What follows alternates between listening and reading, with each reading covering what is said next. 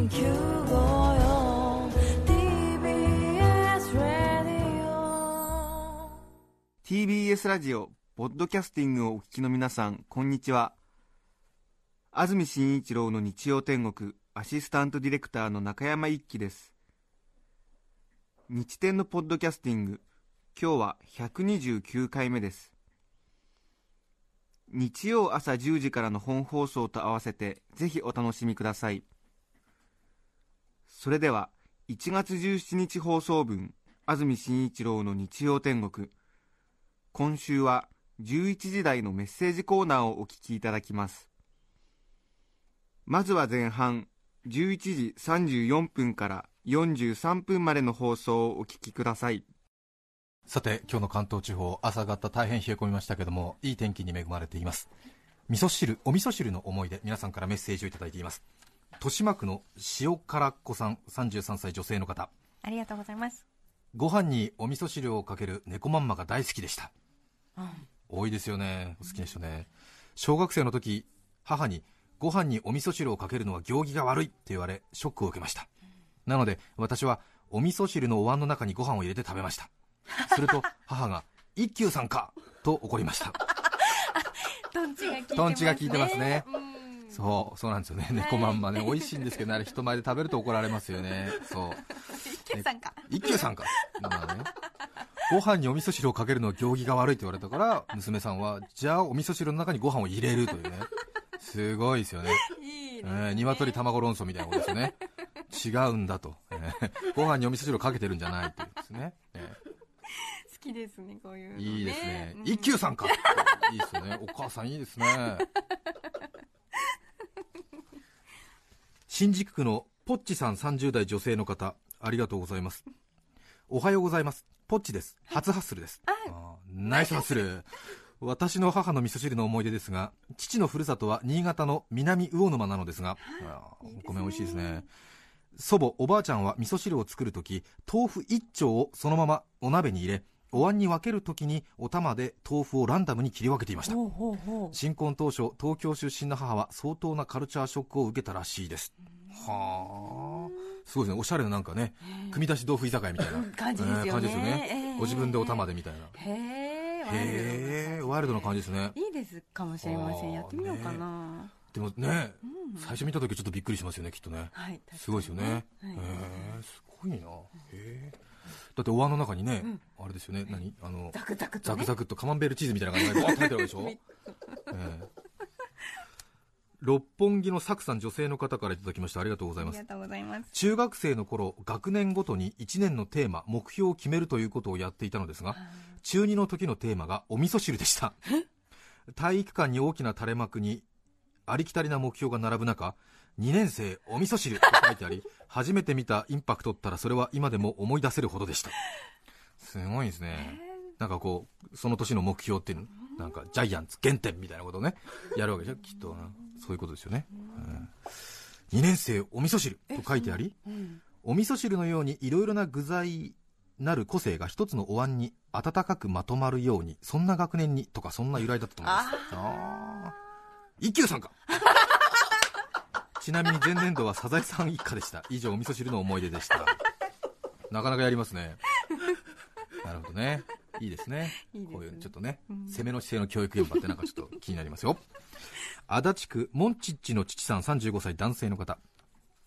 お味噌汁って別の言い方でおみをつけって言いますね、漢字にするとおおおつけ。そうですよね。ああ、そうなんですよね。おみおで。そうですね音中の音を3つ書きますもんね。音音音月ですもんね。付属の付ですよね。あそういうことなんですね。おみおつけ。縁起がいいってことですもんね。かなりパンチの効いた文字面。高校生の頃ちょっと尖っていた私はとある暴走族にいたのですが 族の先輩の高橋さんの特攻服に「おみをつけ」と刺繍されていました「よろしく夜の梅雨死に苦しむ」とか「喧嘩上等」と並んで聞くと何て読むかは知らないんだけどさ字が強そうだろ？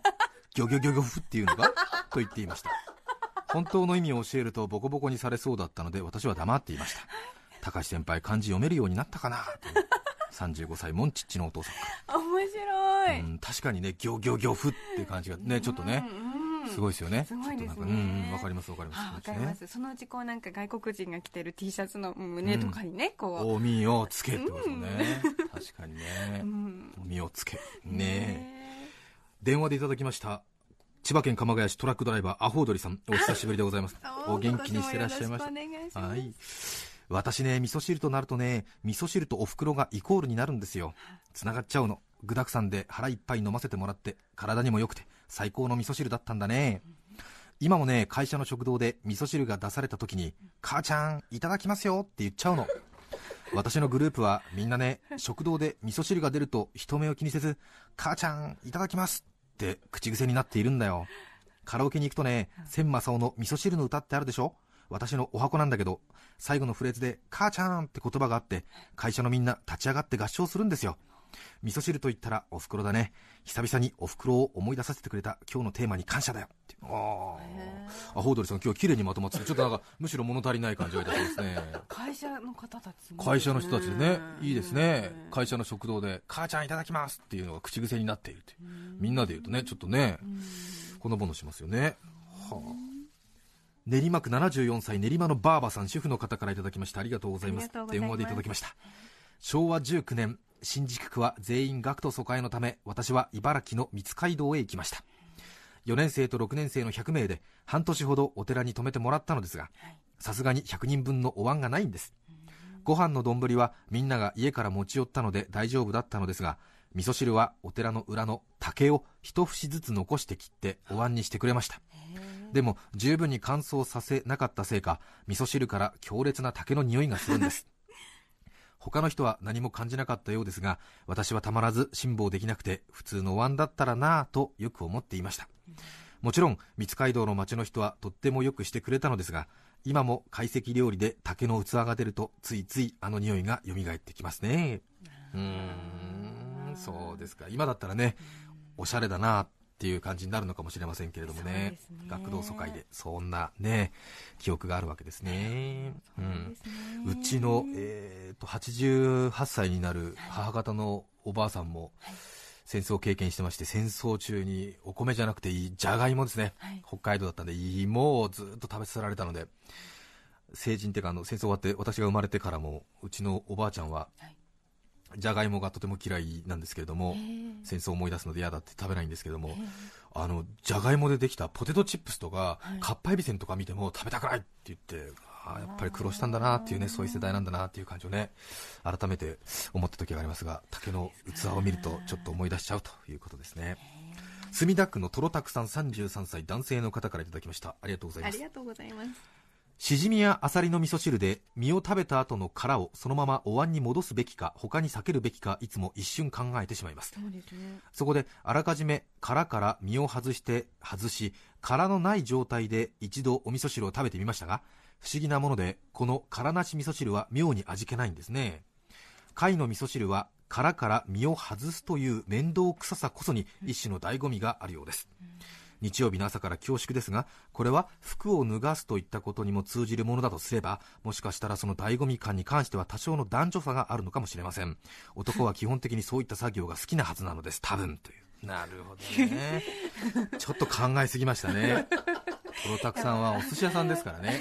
こんなことを考えてね。ちょっとあのあのちょっとインスパイアされたんじゃないですか？どこが？千葉県船橋市後ろ足さんからいただきましたリクエスト曲お届けいたします、懐かしいですね。斉藤由貴さん白い炎をお聞きいただきます。キャベツ太郎最高ですね。キャベツ太郎本体はもちろんのこと指についた粉を舐めるのも楽しみの一つ。一粒で二度美味しい。うん楽しんでください。1月17日放送分安住紳一郎の日曜天国。11時台のメッセージコーナー前半をお聞きいただきました。著作権の問題がありリクエスト曲は配信することができません。引き続き後半11時46分から50分までの放送をお聞きください。船橋市後ろ足さんからのリクエスト斉藤由貴さん白い炎をお聞きいただきました。お味噌汁の思い出ということですけどもね、珍しい具材にびっくりしたというお話も多いですけれども。茂原市のもげちゃん女性の方ありがとうございます。昨夜のことです。フレッシュですね、夕食の支度をしながら猫にもご飯あげないとなとぼんやり考えていたらお味噌汁にキャットフードを入れてしまいました 慌ててすくいましたが間の悪いことになめこのお味噌汁だったので最後の一粒がぬるぬるに邪魔されてなかなかすくえません。あーそんな感じしますね。焦れば焦るほどすくうことができずその間にどんどんキャットフードはふやけていき溶けてしまいました作り直すのが面倒だったのでまあ猫の食べるものだから体に害はないだろうということでそのまま味付けし食卓へ出しました。はい。主人が半分ほど食べたところでこの件を話すとうーん魚の出汁がいつもより効いてるかな？やみつきになったらどうしよう？と大笑いしてくれました。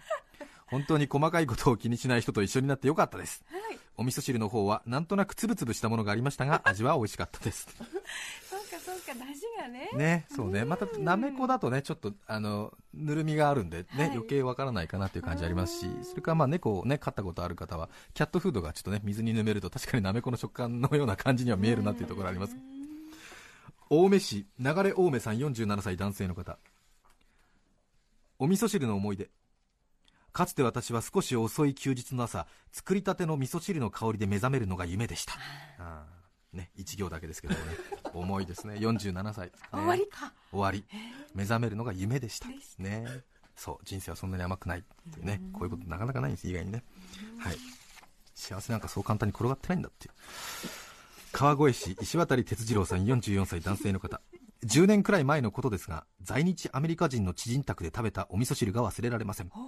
普通の味付けの味噌汁の中に具としてフライドチキンとコーンが入っていました お味噌でふやけたフライドチキンと油が浮いた味噌汁。文明開化の味というか思いもつかない組み合わせに驚きました。パンにとてもよく合いますねと言っていました。味は慣れれば美味しいかもしれません。その知人の得意料理にご飯にマグロの刺身とヨーグルトを乗せるというものもありました。これはとても美味しかったです。フライドチキン味噌汁とマグロヨーグルトご飯、日本の夜明けセットとしていけるかもしれませんね。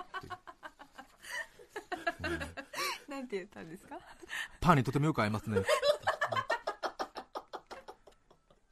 フライドチキンね。でも海外の発想からするとスープにチキンは入れていいだろうと思いますよね。そうですね。ねえ。確かにそうよね。そうですよね、はい。ううんん。そう。あとパンに合うっていう方もすごくメッセージ多いですね。あのバターとかマーガリン塗ったトーストと味噌汁の相性はすごいよっていう人がいますね。ね。考えたらね味噌ラーメンにバターコーンとか入りますからねそうでしたよえねー。指鳴らして、えーびっくりしましたけども、海外育ちかっていう感じがありますが、台東区小葉様様、39歳女性の方、私はレタスにポーチドエッグが入っているお味噌汁が大好きです。レタスか。レタスは食べたことないですね。キャベツぐらいまでは食べたことありますね。うん。レタスないですね。確かにしかし作るのは私ではなく母なんです。母にお味噌汁具は何がいいと言われた時は必ずと言っていいほどレタスに卵を入れてとオーダーするのですがその時必ず母に聞かれるのです、はい卵はかきたま風？と本当に毎回必ず。最初のうちはうっかり忘れちゃうのかな？と素直に違うよお母さんポーチドエッグだよと答えていましたが近頃わざと聞いてんのかな？と心の中でつぶやいているブラックな私がいますお母さんごめんねと。いううんあらなんて幸せなんでしょう。いいですね。ねえ。39歳でお母さんにポーチドエッグとか言ってるわけですか、ええ。これはこれはそうですか。きっとね人生になんか足りない他の部分がこれから出てくると思いますよ。だって39歳でお母さんに味噌汁の具何がいいって聞かれるわけですか？で聞かれてちょっとイランとしちゃうっていう、うんね。違うよ。ポーチドエッグだよお母さんって39歳ですよ。ちょっとねいいな。もう少し苦労なさった方がいいかもしれません。皆さんからメッセージたくさんいただきました。ありがとうございます。ありがとうございました。11時台のメッセージコーナーをお聞きいただきました。今日はこの辺で失礼します。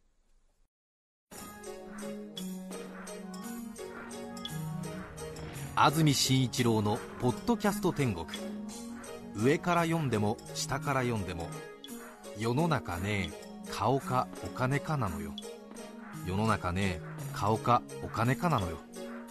お聞きの放送は優しい気持ちで TBS ラジオ954